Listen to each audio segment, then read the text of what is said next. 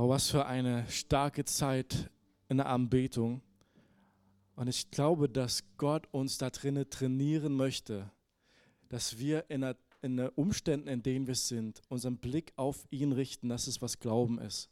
Und ihn erheben durch Lobpreis, indem wir auch äh, Gebete sprechen, indem wir einfach uns nicht abhängig machen von dem vielleicht, was wir fühlen oder was wir sehen oder wo wir durchgehen, sondern indem wir ganz auf ihn uns ausrichten und seine himmlische Realität uns ganz neu prägt und Umstände verändert.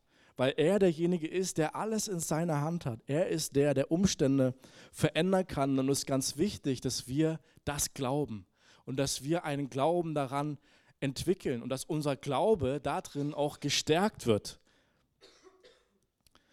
Das ist eine, manchmal ein Trainingsprozess, eine Phase, durch die wir gehen, in der unser Glaube wächst und in der unser Glaube gestärkt wird. Das sind meistens Phasen, die sich nicht unbedingt sehr gut anfühlen, sondern die sich mehr so wie eine Wüstenzeit anfühlen, wie eine Zeit, wo Israel auch durchgegangen ist, nachdem sie aus Ägypten befreit wurden. Da ging es in eine Zeit der Wüste aber eben mit allen Versorgungen, die man sich nur vorstellen kann durch Gott. Aber es brauchte Glauben auf der Seite von Israel. Es brauchte Vertrauen auf der Seite von Israel. Und Gott wollte Israel diesen Vertrauen trainieren, dass der wächst, dass der Glaube wächst und das Vertrauen, dass es größer wird. Zum Beispiel das Manna. Gott hat jeden Tag das Manna regnen lassen. Aber wer mehr Manna gesammelt hat, als für ihn notwendig war, dann ist das Manna am nächsten Tag verrottet gewesen. Das heißt, man sollte immer wieder darauf vertrauen, dass Gott am nächsten Tag das Manna die Versorgung wieder regnen lässt und damit man wieder neu aufsammeln kann. Vorräte ansammeln war nicht. So man muss immer wieder neu den Glauben haben, morgen wird Gott uns wieder versorgen. Und wer das nicht hatte, diesen Glauben, der hat sicherlich eine furchtbare Zeit gehabt in der Wüste. Immer wieder diese Angst, vielleicht hört morgen das dann plötzlich auf und dann haben wir nichts mehr und dann werden wir hier in der Wüste sterben. Wer diesen Glauben und Vertrauen nicht entwickelt hat, der ist sicherlich sehr sorgenvoll ins Bett gegangen. Aber Gott wollte zeigen, dass er treu ist. Er wollte zeigen, dass seine Versorgung anhält. Nicht nur mit Manna. Da gab es eine Feuersäule, die Israel vorangegangen ist, als Zeichen seiner Gegenwart, als Zeichen seiner Führung. Es gab eine Wolke über Israel, die sie vor der stechenden Hitze beschützt hat. Und am Ende seines Lebens sagt Moses, dass Gott sogar dafür gesorgt hat, dass die Füße nicht dreckig geworden sind und dass die Gewänder nicht ausgeschlissen sind. Dass Gott also komplett umfassend sich um Israel gekümmert hat. Gott wollte eine Generation trainieren und aufrichten, die im Glauben lebt, die nicht ängstlich ist. Denn das gab es. Es gab ängstliche Leute im Volk Israel oder sorgenvolle oder äh, wütende Leute, die haben Gott für Dinge verantwortlich gemacht, für die er gar nicht verantwortlich war und sind undankbar durchs Leben gegangen. Und bei jedem Zeichen einer Bedrohung sind sie quasi gegen Gott gegangen und haben gesagt, Gott, das machst du nur, damit wir hier in der Wüste sterben. Aber Gott wollte eine Generation voller Glauben trainieren und hervorbringen, die in der Lage ist, das verheißene Land, was er Israel versprochen hatte, einzunehmen. Das geht nämlich nur, wenn man Glauben hat und wenn man auf Gott vertraut. Und er hat es geschafft. Und wir gewissermaßen, wir befinden uns in einer sehr ähnlichen Situation. Paulus beschreibt einmal den Auszug aus Ägypten mit der Taufe. Ja, durch das Meer gegangen, mitten hindurch, ist wie die Taufe, man geht durchs Wasser. Und gewissermaßen befinden wir uns jetzt in unserem Leben, unserem Weg mit Jesus durch den Glauben in dieser Zeit, wo unser Glaube trainiert wird in der Wüste und wo wir die Verheißungen Gottes erben. Und unser Glaube ist so wie die Hand, die sich nach dem ausstreckt, was Gott uns verspricht und was Gott uns verheißen hat, die sich voller Glaube ausstreckt und das ergreift. Und diesen Glauben, den möchte Gott in uns hervorbringen. Und weil das so wichtig ist, habe ich gedacht, ich bringe uns mal ein paar Informationen, ein paar Fakten über Glauben. Weil nur wenn wir wissen, was Glaube ist und wie er wächst und was man damit anstellen kann, nur dann kann man ja auch äh, sozusagen das anwenden. Nur dann kann es zur Fülle in unserem Leben auch kommen. Jesus hat gesagt, er ist der Anfänger und der Vollender unseres Glaubens. Das finde ich schon mal großartig.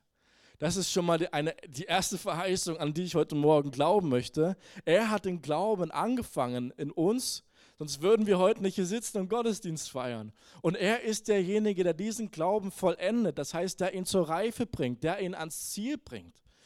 Und das ist der Weg, den ich mit Jesus beschreiten möchte. Und jeder von uns ist auf diesem Weg mit Jesus. Und in Zusammenarbeit mit ihm soll dieser Glaube wachsen. Und wir wollen mal den ersten Punkt, den ich uns mitgebracht habe, über Glaube anschauen. Der erste Punkt ist, jeder hat ein Maß des Glaubens bekommen. Im Römer Kapitel 12, Vers 3 können wir das lesen. Da schreibt Paulus, ich rufe daher aufgrund der Vollmacht, die Gott mir in seiner Gnade gegeben hat, jeden einzelnen von euch zu nüchterner Selbsteinschätzung auf. Keiner soll mehr von sich halten, als angemessen ist. Maßstab für die richtige Selbsteinschätzung ist der Glaube, den Gott jeden in einem bestimmten Maß zugeteilt hat. Als erste ist, dass ich so dankbar bin dass Gott mir ein Maß des Glaubens gegeben hat. Das ist ein Geschenk, dass wir glauben dürfen, dass jeder von uns glauben darf. Ist nichts, was wir von alleine aus uns hätten rauspressen können. Ja, ich glaube es, ich glaube, sondern das ist etwas, was der Anfänger und Vollender des Glaubens in uns angefangen hat. Hat ein Glaube eines Tages in uns wach werden lassen, ein Maß des Glaubens uns zugeteilt. Und mit diesem Maß des Glaubens haben wir quasi alles erhalten, was notwendig ist, um ein Leben zu führen, das Gott gefällt, um, ein, um die Verheißungen Gottes zu erben, den Plan für, sein, äh, für unser Leben, den Willen von ihm für unser Leben zu ergreifen, Berufungen zu erfüllen, die auf unserem Leben sind, wenn wir dieses Maß des Glaubens einsetzen und entwickeln und entfalten und wenn es wächst. Und das ist auch schon der zweite Punkt, der zweite Fakt, den ich uns mitgebracht habe, ist, Glauben kann wachsen. Und wenn wir uns das vorstellen, dass Glaube wachsen kann, dann, äh, dann frage ich mich als erstes, ja, wie passiert das denn? Im 2. Thessalonicher 1, Vers 3 schreibt Paulus, immer wenn wir für euch beten, müssen wir Gott für euch danken, liebe Geschwister.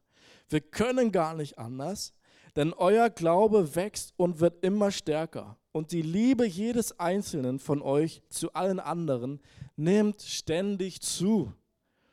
So Paulus betet hier für eine Gemeinde und freut sich über die Maßen, weil er sieht, dass seine Gebete auf Frucht bringen und dass die Gemeinde im Glauben wächst dass das ein Grund zur Freude ist, ein Grund zur Dankbarkeit, wo wir diese Dinge in unserem Leben und auch im Leben von uns als Gemeinde sehen dürfen, wo Gott einfach dieses Wachstum im Glauben schenkt. Für Paulus geht der Weg hier durch Gebet und deswegen ist es auch wichtig, dass mit Blick auf dem, wie wächst unser Glaube, ist, dass wir dort auch ins Gebet gehen, dass wir Gott darum bitten, dass er uns das Maß unseres Glaubens erhöht, dass er uns hilft, seinem Wort zu vertrauen, dass er uns hilft, entsprechend dessen zu handeln, was sein Wort in unser Leben sagt.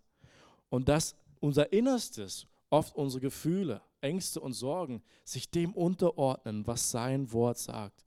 Und das passiert zum einen zum Beispiel durch das Wort Gottes. Das Wort Gottes, also die Bibel, sein Wort, ist wie eine Nahrung für unseren Glauben. Das ist wie gute Nahrung, die jemand zu sich nimmt und man wächst und man wird stärker und man nimmt zu. So soll auch unser Glaube durch das Wort Gottes ernährt werden. Je mehr wir lesen, da wird etwas in unserem Herzen freigesetzt durch das Wort. Der Heilige Geist fängt an, in unserem Herzen zu wirken, zu arbeiten und ernährt unseren Glauben. Paulus sagt es einmal in Römer 10, Vers 17. Wie wir gesehen haben, setzt der Glaube das Hören der Botschaft von Christus voraus. Also bevor der Glaube kommt, wird das Wort Gottes vorausgesetzt. Es ist die Voraussetzung für Glauben. Es ist auch die Voraussetzung für Glaubenswachstum. Wenn wir nicht im Wort sind Und wenn wir uns nicht mit dem Wort ernähren, wenn wir uns nicht mit dem Wort füllen, hat der Glaube nichts, auf welcher Basis er groß werden kann und wachsen kann. So deswegen lasst uns dem Wort Gottes uns aussetzen, Predigten hören, Bibel lesen oder wie auch immer. Es gibt so viele Möglichkeiten, wie man das tun kann. Aber als erstes ist ein Entschluss in unser Herzen, ich möchte meinen Glauben mit dem Wort Gottes ernähren. Ja. Das zweite, wie Glaube wächst, ist, indem man entsprechend des Glaubens handelt. Also, man muss das anwenden, was man glaubt. Das ist wie mit dem Training eines Sportlers. Ja? Wenn der also nicht trainiert, wenn der nicht arbeitet mit seinem Körper, mit seiner Muskulatur oder wer auch immer, dann kann er nicht besser werden und dann, kann, dann können die Muskeln von ihm auch nicht wachsen. Es muss angewendet werden. Es muss in eine Aktion übergehen. Und so gibt es Dinge in unserem Leben, die erfordern eine Glaubensaktion, damit es nicht beim Hören allein bleibt sondern damit das in eine Tat umgewandelt wird. Und im Tun oft, im Tun passiert auch etwas mit uns, dass Glaube wächst, dass Glaube aufsteigt. Und oft ist es, dass wenn wir unserem Glauben entsprechend handeln, dass wir Resultate sehen, dass das, was Gott gesagt hat, mit dem übereinstimmt, was wir sehen, weil wir haben entsprechend unserem Glauben gehandelt. Wir haben dem Wort vertraut, wir haben gehandelt und wir haben gesehen, dass das eingetroffen ist, was Gott vorausgesagt hat in seinem Wort. Das ist ein Zeugnis, das unser Herz festmacht. Das ist etwas, das wir sehen. Und so viele von uns tragen Zeugnisse in sich. So viele haben in ihrem Leben auf Gott vertraut und haben gesehen, wie er das hat wahr werden lassen, was er versprochen hat im Wort. Viele von uns, die Führung Gottes erlebt haben, ob das bei, auf Arbeitsplätzen ist, ja, wo soll ich hinziehen? Welches Haus hast du für mich? Ja, wo kann ich mit meiner Familie versorgt werden?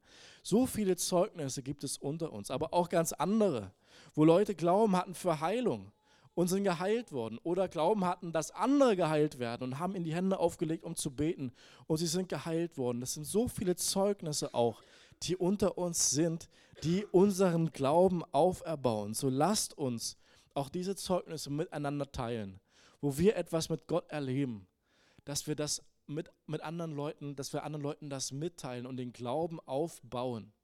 Auch ist es oft so, dass uns Dinge einfallen, ja, wenn Menschen uns etwas erzählen. Und dann können wir sagen, Mensch, ich habe das so und so, ich habe Gott in meinem Leben so und so erlebt. Das können wir auch auf Arbeitsplatz machen, wo Leute Gott überhaupt nicht kennen.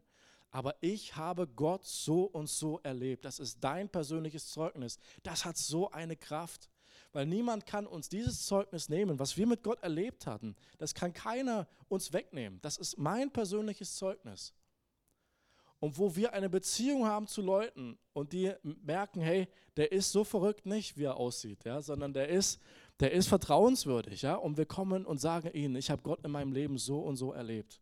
So und so ist Gott in mein Leben getreten. Da bin ich zum Glauben gekommen oder da hat er mir in einer schweren Notlage geholfen. Das hat ein Gewicht das kann in die Herzen von Menschen eindringen und kann Glauben auch in anderen hervorbringen und Glauben zum Wachsen bringen. So lasst uns mit dem Wort Gottes füllen und entsprechend handeln. Und das bringt uns zum dritten Punkt, der damit ganz dolle verbunden ist. Der heißt, Glaube ohne Werke ist tot.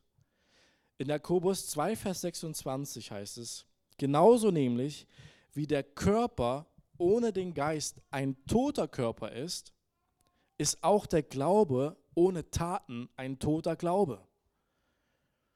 Also Glaube und Werke, also Taten, die entsprechend dem Glauben sind, die sind so, bilden so eine Einheit, wie das wie mein Leben heute hier ist, ja, so wie mein Körper mit dem Leben in mir eine Einheit bildet. Und wenn das Leben zum Beispiel heute zufällig einen Abgang macht, dann würde mein Körper hier liegen, ohne sich zu bewegen.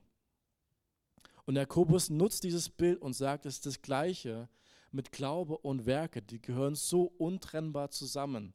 Wer einen Glauben hat, der handelt auch entsprechend. Das ist, bildet eine Einheit. Und ein Vorbild des Glaubens, den auch der Hebräerbrief anführt, ist Noah. Der Hebräerbrief überhaupt, er definiert Glaube in Kapitel 11, Vers 1 dass der Glaube aber ist eine Wirklichkeit dessen, was man hofft. Ein Überzeugtsein von Dingen, die man nicht sieht.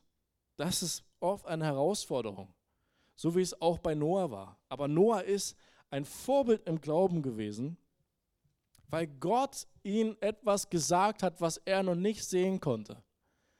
Nämlich, dass ein Regen über die Welt kommt, und das Einzige, was Noah retten wird, ist ein Boot zu bauen, ist eine Arche zu bauen. Und Noah, obwohl er den Regen noch nicht sehen konnte, obwohl davon noch überhaupt nichts zu sehen war, keine Regentropfen auf seinem Kopf, keine Wolken am Himmel, hat angefangen, ein Boot zu bauen, so wie Gott es ihm aufgetragen hat. Und er hat ein ganzes Jahrhundert ungefähr daran gebaut im Vertrauen darauf, dass das, was Gott gesagt hat, auch eintreffen wird. Und ich finde das faszinierend, weil es so oft konträr ist mit unserem Verstand, mit dem, wie wir eigentlich gepolt sind. Wir möchten gerne auf Basis von dem handeln, was wir sehen, quasi Fakten haben. Ich habe diese Predigt Glaubensfakten genannt, weil viele, für viele ist es ein Widerspruch. Glaube ist für viele ein Widerspruch zum Thema Fakten. Fakten sind real, ja, damit kann ich arbeiten, damit darauf der Grundlage kann ich etwas machen. Und Glaube, das ist mehr so, ja, was Schwammiges. Das ist oft so, wie man manchmal mit diesen Wörtern Glaube und Fakten umgeht. Aber Gott möchte das anders machen. Gott möchte uns etwas in unserem Herzen aufschließen, dass der Glaube an ihn und an sein Wort eine Festigkeit entwickelt, die größer ist als alle Fakten, die wir in der Welt sammeln können, zusammen. Der uns eine Sicherheit gibt, dieser Glaube, die fester ist als alles, was uns irgendwo sonst in der Welt Sicherheit geben könnte. Viel mehr gibt uns der Glaube Sicherheit. Und Gott möchte diesen festen Glauben in uns hervorbringen. Und Noah vertraute auf das, was Gott ihm gesagt hatte und machte sich ans Werk, er baute die Arche. Und so wurde er ein Glaubensvorbild, weil er hat entsprechend dem gehandelt, was Gott ihm gesagt hat. Er hat Vorbereitungen getroffen für das, was Gott gesagt hat, was kommen würde. Glaube trifft Vorbereitungen. Auch das ist gut. Manchmal ist es so, dass wir auf offene Türen warten, obwohl wir gar nicht vorbereitet sind für manche Dinge. Petrus zum Beispiel, er sagt, dass wir immer in der Lage sein sollen, den Leuten eine Antwort zu geben. Wir sollen immer eine Antwort parat haben, ein Zeugnis parat haben. Wir sollen in der Lage sein, das zu formulieren, was Gott in unserem Leben getan hat. Und auch das zum Beispiel ist eine gute Vorbereitung, die wir treffen können, damit Gott uns gebrauchen kann. Damit Gott uns gebrauchen kann, von dem zu erzählen, was er in unserem Leben getan hat. Wenn wir uns daran erinnern, wenn uns das präsent ist, wenn wir das formulieren und wenn wir das parat haben. Und wenn wir die Kosten in unserem Inneren überschlagen haben, auch das ist eine Vorbereitung, die Jesus von seinen Jüngern immer wieder einfordert. Ihr müsst die Kosten überschlagen. Wenn ihr mit mir unterwegs seid, das kann Anfeindung geben. Das wird nicht allen Leuten gefallen. Es kann schwierig werden. Und es könnte passieren, dass Leute schlecht über euch reden oder dies und das mit euch tun werden. Überschlagt die Kosten.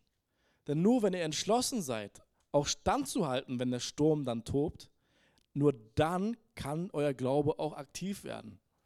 Weil wenn wir diese Entscheidung nicht getroffen haben, dann werden wir keine Schritte im Glauben gehen können weil wir innerlich unentschlossen sind, so auch diese eine Entscheidung zu treffen, entsprechend des Glaubens zu handeln, die Kosten zu überschlagen, gehört zu einer Vorbereitung, die wir treffen können. Eine Vorbereitung, wie sie Noah getroffen hat, als er die Arche gebaut hat.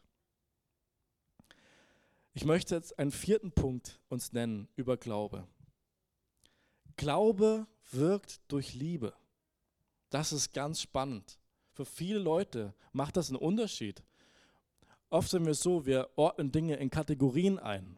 Ja, wie, wie Ordner oder wie Aktenordner. Es gibt so lange Schubladen in manchen Büros, die kannst du aufzählen und hast so zack, zack, zack, zack, zack, ganz viele verschiedene Akten drin. Aber das ist nicht immer so. Bei Gott sind viele Dinge, die sind sehr, sehr eng miteinander verbunden. Glauben heißt lieben. Lieben heißt glauben. Das sind Dinge, die ganz eng miteinander verbunden sind. In Galater 5, Vers 6 heißt es, denn wenn jemand mit Jesus Christus verbunden ist, spielt es keine Rolle, ob er beschnitten oder unbeschnitten ist. Das Einzige, was zählt, ist der Glaube, ein Glaube, der sich durch tatkräftige Liebe als echt erweist. Wow. Tatkräftige Liebe. Hier bringen wir einige Dinge zusammen, nämlich Taten und Liebe und Glaube. Die werden, die verschmelzen hier in diesem Punkt. Und wie kann das jetzt konkret aussehen? Jesus mahnt immer mal wieder dazu, über die eigene Liebensfähigkeit nachzudenken. Vor allem, wenn es darum geht, im Glauben aktiv zu werden. Er sagt einmal in Markus Kapitel 11, Vers 24, Darum sage ich euch, alles, um was ihr auch betet und bittet, glaubt, dass ihr es empfangen habt und es wird euch werden. Und wenn ihr steht und betet, so vergebt, wenn ihr etwas gegen jemanden habt, damit auch euer Vater, der in den Himmeln ist, euch eure Übertretungen vergibt. So Jesus ermutigt hier zu kühnen Gebeten, zu mutigen, glaubensvollen Gebeten, aber er verbindet es, verbindet es mit einer Handlung der Liebe, dass wir vergeben, so wie wir Vergebung empfangen haben vom Kreuz. Dass wir diese Liebe an Menschen weitergeben und dass es zu einem Prinzip wird, zu einer Grundlage, mit der wir ins Gebet gehen. Er, Jesus verbindet das. Glauben und Liebe, Gebet und Liebe gehört für ihn zusammen. Es kann zu einem Hinderungsfaktor werden. Wenn wir keine Liebe haben, wenn wir lieblos geworden sind, manchen Menschen gegenüber vielleicht, dass es unser Glaubensleben festhält. Es gibt so äh, Falknereien, auch im Wörles gibt es eine Falknerei, wo ich äh, aufgewachsen bin. Und da, man, man, sieht das, und jeder war wahrscheinlich auch schon mal in so einer Flugshow, ja, man sieht das, wenn die, äh, die Falken oder die, die, die Vögel auf, den, äh, auf, der, auf der Faust von dem, wie heißt der? Falkner, genau da sind die drauf und dann gibt es so einen Lederriemen, wo man die festhalten kann. Und wenn, die, wenn die festgehalten sind, ja, wenn die quasi verbunden sind mit diesem Lederriemen, wenn die angebunden sind, dann können die flattern. Aber die können nicht losfliegen. Aber wenn der Lederriemen gelöst ist, ja, dann können sie sich aufschwingen. Dann können sie fliegen. Dann hat das ganze Flattern auch eine Wirkung. Ja? Dann steigen sie auf, höher und höher. Und das ist das, wie Jesus das in unserem Leben auch vor sich vorstellt. Ja, wir sollen uns im Glauben erheben. Wir sollen lernen, in Gottes Perspektive einzutreten. Wir sollen lernen, seine Gnadenerweise für unser Leben in Anspruch zu nehmen und aufzusteigen, kühn zu sein und kühn zu glauben. Aber es erfordert, dass dieser Lederriemen gelöst wird und dass wir Menschen loslassen, die wir vielleicht noch festhalten, durch Vergebung. Es wird die Grundlage, dass wir aufsteigen können und unser Leben im Glauben richtig vorwärts geht. Und dafür sind wir in der Lage, weil Jesus versprochen hat, dass er seine Liebe in unser Herz ausgießt. Und das brauchen wir, das brauchen wir alle. Und da gibt es in Römer 5, Vers 5, gibt es dieses Versprechen, ja, dass die Liebe Gottes in unser Herz ausgegossen ist durch den Heiligen Geist. Und dass, wenn es uns an Liebe mangelt, dann können wir diesen Vers nehmen im Glauben und an dieser Verheißung festhalten und sagen, Gott, du hast versprochen, du wirst mein Herz neu mit Liebe erfüllen. Du wirst mir helfen, Menschen loszulassen, um was sie getan haben, damit mein Glaubensleben auch sich wieder richtig aufschwingen kann, damit es wieder vorwärts geht in mir, damit ich nicht festgehalten bin, damit nicht all mein Flattern umsonst ist sondern Herr, setz mein Herz frei durch deine Liebe in meinem Herzen.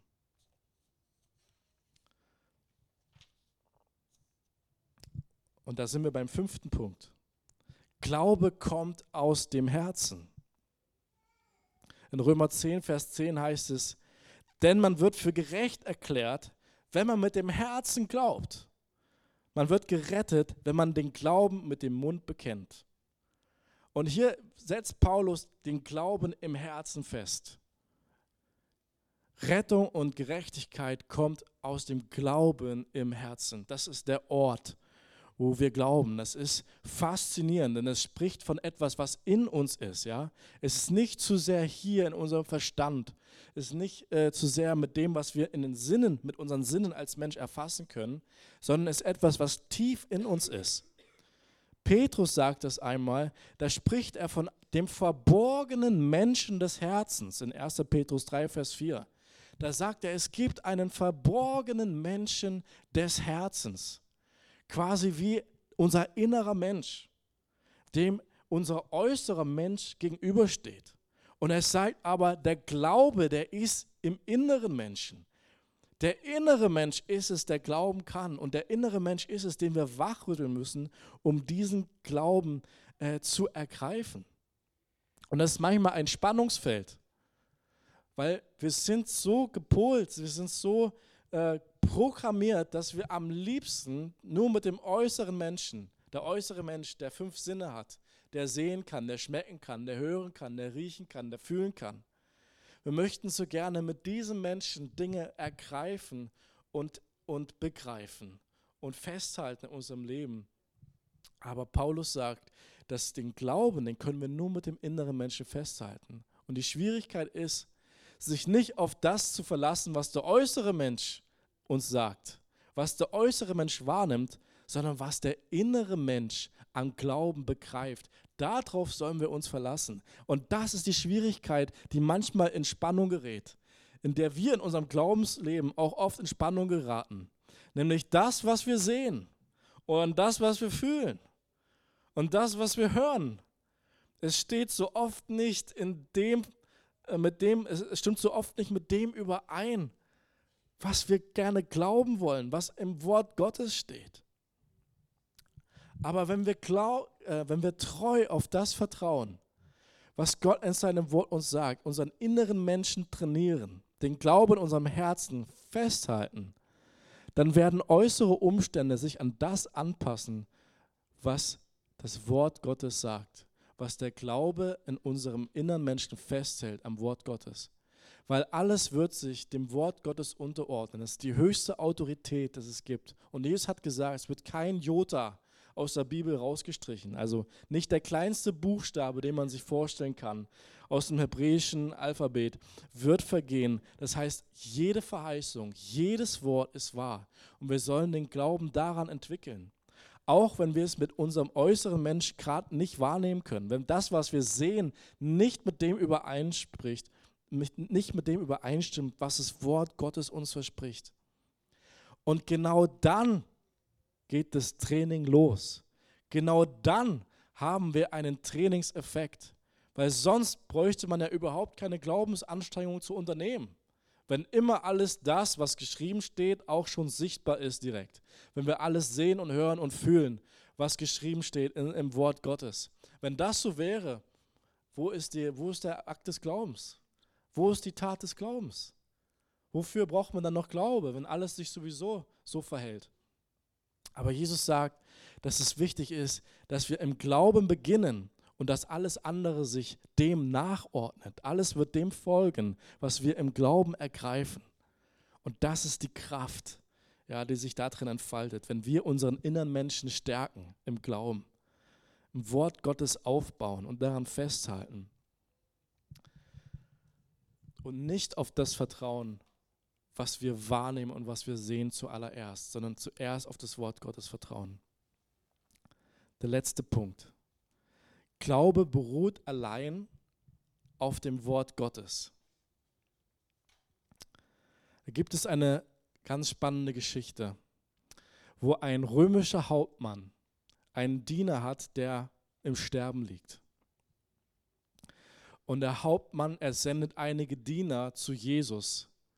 Jesus soll kommen, um den Diener des Hauptmanns zu heilen. Und Jesus lässt sich darauf ein und geht einen Fußmarsch zum römischen Hauptmann mit seinen Jüngern und dem Gefolge, was da noch so ist. Und als der Hauptmann aus seinem Haus das sieht, dass dort Jesus kommt, dass Jesus quasi angelaufen kommt, das, da ruft er, ich bin nicht würdig, dass du in mein Haus kommst. Ich bin nicht würdig, dass du mein Haus betrittst. Es reicht, wenn du ein einziges Wort sprichst, Jesus. Sprich nur ein Wort und mein Diener wird gesund. Und da dreht Jesus sich um zu seinen Leuten und sagt, so einen Glauben wie von diesem römischen Hauptmann habe ich in ganz Israel nirgendwo gefunden. Und jetzt können wir uns fragen, was hat denn den Hauptmann dazu veranlasst, so einen Glauben zu haben? Hätte er das nicht auch schon eher sagen können? Hätte er nicht auch schon eher sagen können, bevor Jesus hingelaufen ist? Ja? Manche Kommentare nehmen an, dass es ungefähr ein Fußmarsch von 30 Kilometern war, den Jesus zurückgelegt hat.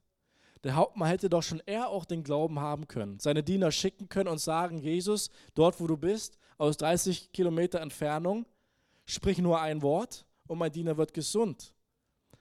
Aber der Hauptmann sagt es erst, als, als er Jesus gesehen hat, wie Jesus angelaufen kam.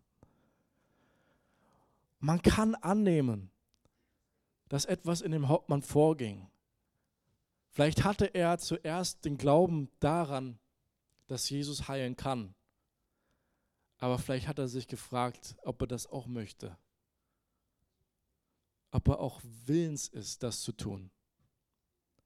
Aber als der Hauptmann gesehen hat, dass Jesus zu ihm läuft, dass er schon vor der Tür steht, da stieg Glaube in ihm auf, der sich über alles erhebt und gesagt, Jesus, du brauchst nur ein Wort zu sprechen, nur ein Wort. Und für uns ist es das Gleiche.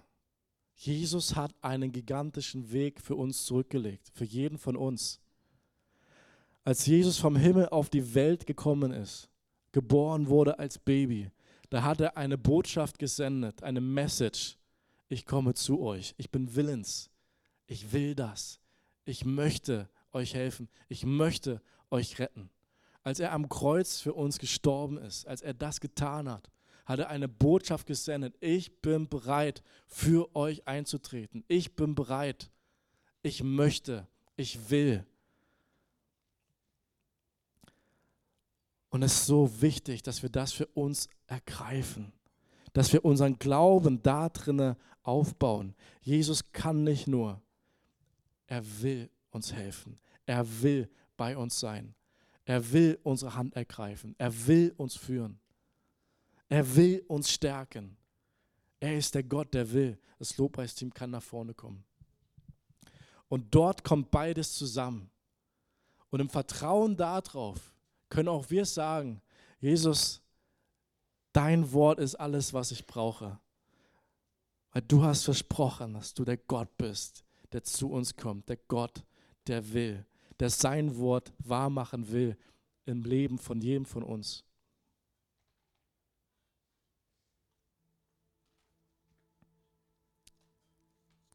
Und vielleicht nehmen wir uns eine Zeit, wo wir persönlich reflektieren, wo in unserem Leben Bereiche sind, die größeren Glauben erfordern. Da möchte Gott uns Weisheit schenken.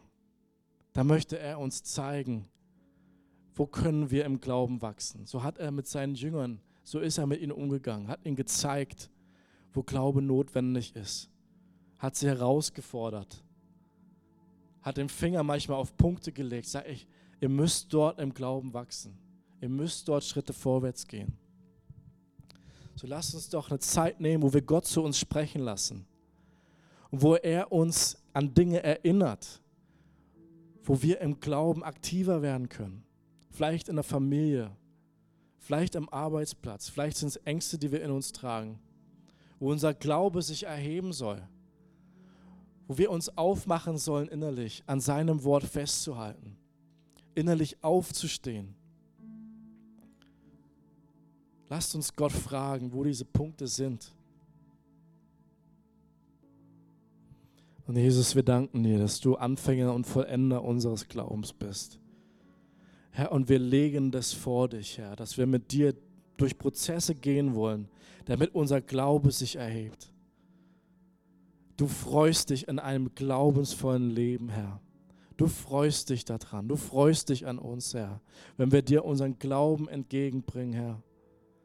Und wir beten, Herr, dass du uns aufsteigen lässt, ja, wie Adler, dass wir unsere Flüge breit, äh, weit machen und dass wir loslassen, was uns hindert, Herr. Wir beten auch, Jesus, dass du uns zeigst, wo wir vielleicht in Liebe wachsen sollen als Grundlage unseres Glaubens, Herr. Wir beten, dass du uns zeigst, wo wir vielleicht Menschen loslassen sollen, wo wir vergeben sollen, wo Dinge sind, die uns festhalten. Wir beten, dass du uns das zeigst. Und wir wollen festhalten an deiner Verheißung, dass du deine Liebe in unser Herz ausgießt durch deinen Heiligen Geist. Wir beten, Herr, dass du unsere Herzen mit Liebe erfüllst dass unsere Herzen weich werden, Herr, dass wir loslassen können und dass du in unseren Herzen eine Grundlage für Glauben erschaffst, dass Glaube wächst und wächst und wächst, weil er diesen Nährboden ja, der Liebe hat, auf dem er sich ausbreiten kann, wo er wirksam werden kann. Jesus, wir danken dir, dass du das mit uns schaffst, weil du das selbst in deiner Hand hast. Als Anfänger und Vollender richten wir unseren Blick auf dich weil wir das nicht können. Genauso wenig wie Petrus auf dem Wasser laufen konnte, Herr. Aber mit unserem Blick gerichtet auf dich, Jesus, können wir sagen, dass wir Schritte mit dir im Glauben gehen werden in der Zukunft, die du uns führst, Jesus. Um in das hinein einzutreten, Herr, was du als Bestimmung in unser Leben gestellt hast, was dein Wille ist für unser Leben und was ein Lebensstil ist, der dir gefällt, wo wir oft zu kurz gekommen sind, Herr. Aber wir wollen jetzt sagen, dass wir glauben, dass wir überwinden werden, Herr, weil du überwunden hast, Jesus. Wir beten, Herr, dass du unsere Herzen freisetzt, Herr, wo wir zu klein dich sehen und wo wir dein Wort zu klein sehen, Herr. Wir beten, dass du unser Herz füllst, Herr, mit der Wahrheit deines Wortes, mit der himmlischen Perspektive, Jesus. Dass wir nicht im Staub der Welt festkleben mit unseren Augen, mit dem, was wir sehen, Herr, sondern dass du uns erhebst, dass wir das sehen, was du siehst, Herr. Und dass wir das ergreifen und entsprechend handeln, entsprechend dem, Herr, was, was du uns zeigst. Wir beten, wie im Himmel, so auf Erden, Herr wie im Himmel, so auf Erden. Gib uns diese himmlische Perspektive. Gib uns diese himmlische Sicht, Herr. Und den Glauben, das zu ergreifen und voranzugehen, Herr. Uns danach auszustrecken. Und wir wollen dir glauben, Herr, dass das, was du angefangen hast, dass du es vollendest. Das Werk und die Berufung, die du ausgesprochen hast über jeden von uns, das, was du angefangen hast, du wirst es auch vollenden. Wir danken dir dafür. Unser Leben legen wir in deine Hände. Und wir haben volle Hoffnung, volle Hoffnung und Zuversicht für die Zukunft, Jesus. Weil uns nichts möglich ist, aber dir ist alles möglich. Wir danken dir dafür, Jesus. Amen.